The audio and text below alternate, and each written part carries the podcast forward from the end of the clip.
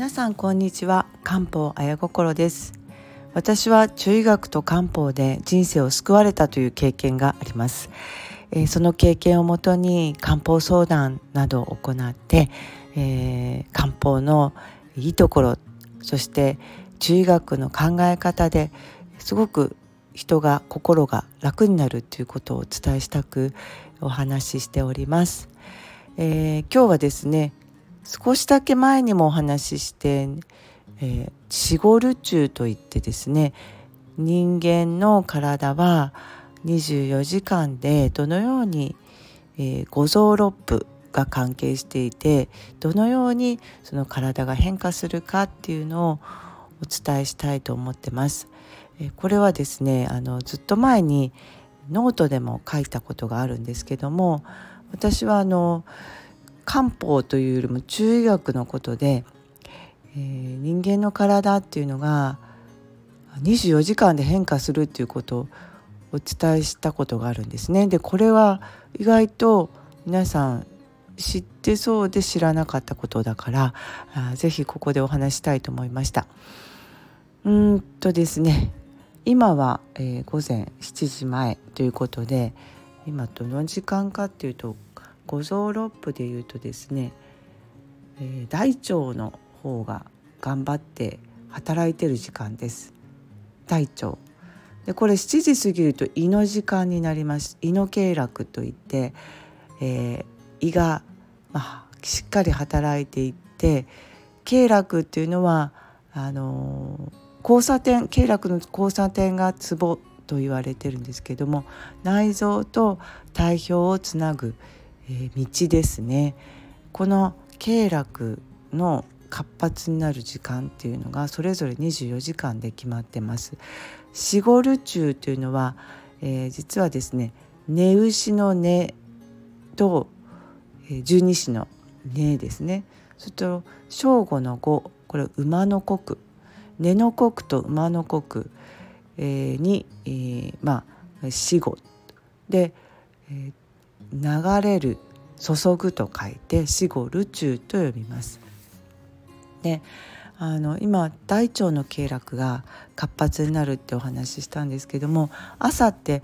できれば起きてすぐ排泄大きい方が出るといいと言われてて大腸系が活発だからこそそうあるとよろしいっていうふうに言われます。うん、私あんまりそういう感覚ないですけど主人は結構起きてすぐとかお食事して7時ぐらいからもう排泄の時間みたいになってるんですよね。うん、でこれすごく体には順調な証拠って言われてます。で、うんと、朝食食べない方多いですけど実は7時から9時は胃が活発になってるので本当は食べてですねしっかりしっかり栄養をとってその次の9時から11時朝の9時から11時お仕事始まったぐらいとか学校始まったぐらいがえー、火火の経絡といって消化器全般の、えー、活発になるんですね。だから胃で食べたものが栄養吸収して、まあ、全身に行って、えー、まあしっかり、えー、働く体が動く、えー、勉強がはかどるっていう時間が午前中です。だからこそ朝ごはん食べてほしいなっていうのがあるんですね。で、えー、真ん中の、えー、正午ですね。馬の国と言われてるぐらいは心心の経絡心臓ですね。まあ心というのは心でもあるし、まあ、ポンポンプですね血液のポンプの心臓も働いてますということが一番活発な時間です。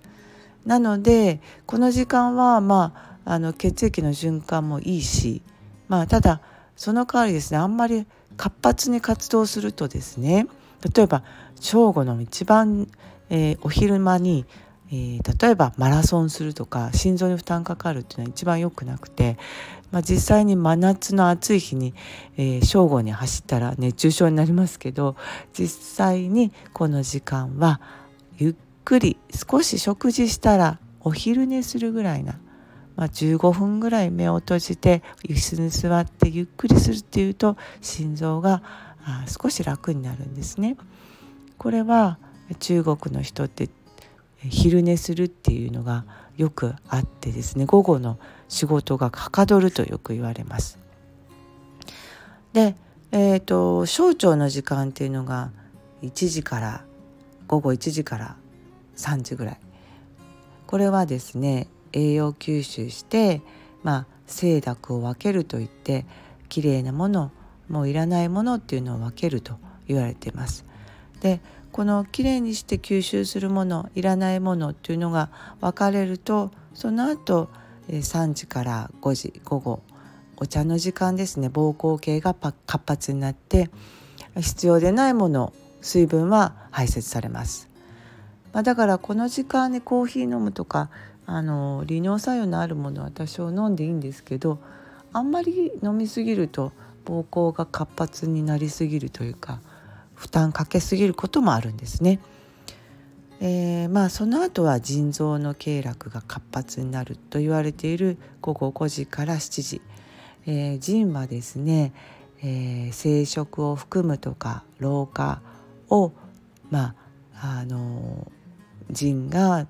主,、まあ、主になってここが弱ると老化が始まってしまうとよく言われます腎臓を大切にしたければ夕方にあまりまあ腎臓に負担かけない方がいいんですね。うん、なのでこの時間、まあ、排泄の時間は午後3時ぐらいからあの、まあ、始まってるんですけど実際のところは、まあ、腎臓が活発になる時間というのが7時まであるので、まあ、確かにえー、ゆっくりしたいんですけど残業があるという、えー、時はですねこれ腎に負担かけますよなんていうこともあるんですね。できればこの時間帯にあの夕飯を取りに、まあ、7時ぐらいまでに夕飯取れると、えー、食べて、えー、ゆっくりする時間があると本当は腎臓があの、まあ、活発に、えー、アンチエイジングに行くんですよっていうのはあります。ただ私もまあ8時以降になってしまったりとか9時ぐらいになっちゃったなんてあるんですけど、えー、もう本当はですね7時から9時のあの、まあ、夕飯とかゆっくりする時間っていうのが心の休める時間というふうに言われてて心包系という心を包むと書く心包系をゆったりさせるといいと言われます。でまあ、夜9時から、えー、11時ですね。これあの水分代謝を、まあ、良くしたりする三焦系という体の水の中の、まあ、体の水の流れを司るところ。これが活発になるのでまあ本当はリラックスしてリンパマッサージするとかそういうのが水はけよくするっていう意味ではお風呂でゆっくりして水はけよくしてもうこの頃からはもう食べないですよね。食べちゃいけない時間です。本当は7時ぐらいまでに食べてほしいんですけど最低8時までには食べてほしいんですけど、まあ、この時間に食べてしまうという人は必ず体に残ってしまっています。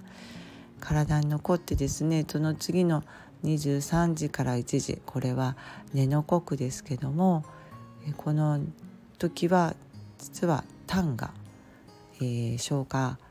消化液を出す胆汁とかを出す時間なのでこの胆汁が出るまでの消化の、えー、まあ例えば胃に入って小十二指腸行って小腸行くという形でいくと小腸よりも前十二指腸ぐらいのところですね胆汁の、えー、出口があるんですけどそこに行こうと思うとですねえー、胆汁が出るまでの時間に23時までに食べ終わっあのその胃が、えー、消化が終わってる状態にしようと思ってやっぱり23時間前には食べ終わってるといいですね。えー、胆汁がしっかり出るとですね体が栄養をしっかり吸収できて食べたものを、えー、しっかり消化できると。この時間に例えば食べ始めて23時とかに食べ始めちゃうとまあ胃が働いてる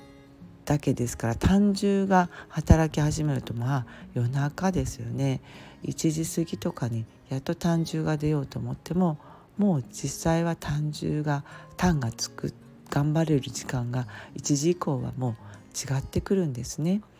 これは肝の時間肝というのは1時以降はあの新陳代謝肝臓というのは新陳代謝を行ったりとか、えー、まあデトックスの時間なので1時にはもう本当にゆっくり熟睡して血液を肝臓に集めて、えー、汚い血きれいな血新陳代謝をしていくと朝の、えー、体の疲れとかここら辺が全然違ってきます。なので1時ぐらいには熟睡してほしいとするとそれまでに12時までに寝るというふうに考えるんですね。そしてまあ真夜中3時とか、まあ、3時から5時牛蜜時あ1時から3時でした。それを超えた、えー、その後ですねもう明け方に本当に肺の時間なんですけどもここに例えば喘息のある人なんかは結構1時、うん、ごめんなさい3時ぐらいから結構咳が出て朝方まで辛いっていう方いるんですね。うん、これ私も経験したのであ肺の時間に結構辛いんだなって思いました。はいなので5時までの時間帯にやっぱり咳込むっていう人は肺が弱っている証拠です。はい一周してきました5時から7時朝ですねさっきも言った大腸が活発になる時期というふうにこれ24時間を十二支に例え十二支を